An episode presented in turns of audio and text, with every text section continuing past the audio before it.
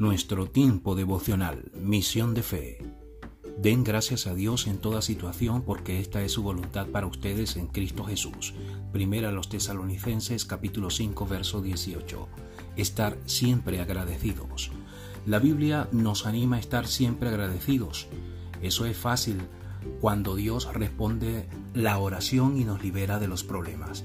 Pero no siempre es fácil cuando las cosas van mal. Entonces, ¿cómo podemos permanecer agradecidos en medio del problema? Tenemos dos alternativas.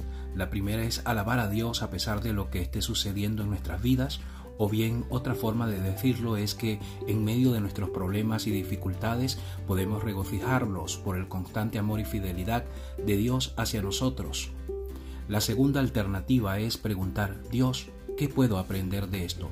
¿Qué quieres enseñarme a través de este problema para que pueda estar más cerca de ti y regocijarme plenamente en tu bondad? Estas no son preguntas fáciles y las respuestas a menudo son difíciles de escuchar. A veces solo podemos captar las lecciones importantes en nuestras vidas cuando pasamos por momentos difíciles. Gracias a Dios que los tiempos difíciles nos llevarán a mejores tiempos. En medio de los problemas, agradece a Dios y confía en que te guiará cosas más grandes y mejores. Señor, recuérdanos de todas las cosas que van bien en nuestras vidas y danos un corazón agradecido para no olvidarlos cuando las angustias y dificultades se presenten en nuestro camino.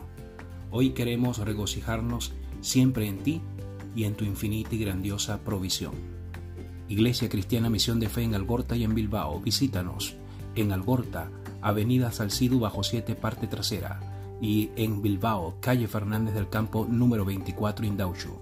Nuestra página web www.icmisiondefe.es. Te invito a que compartas este tiempo devocional con otros. Dios te bendiga.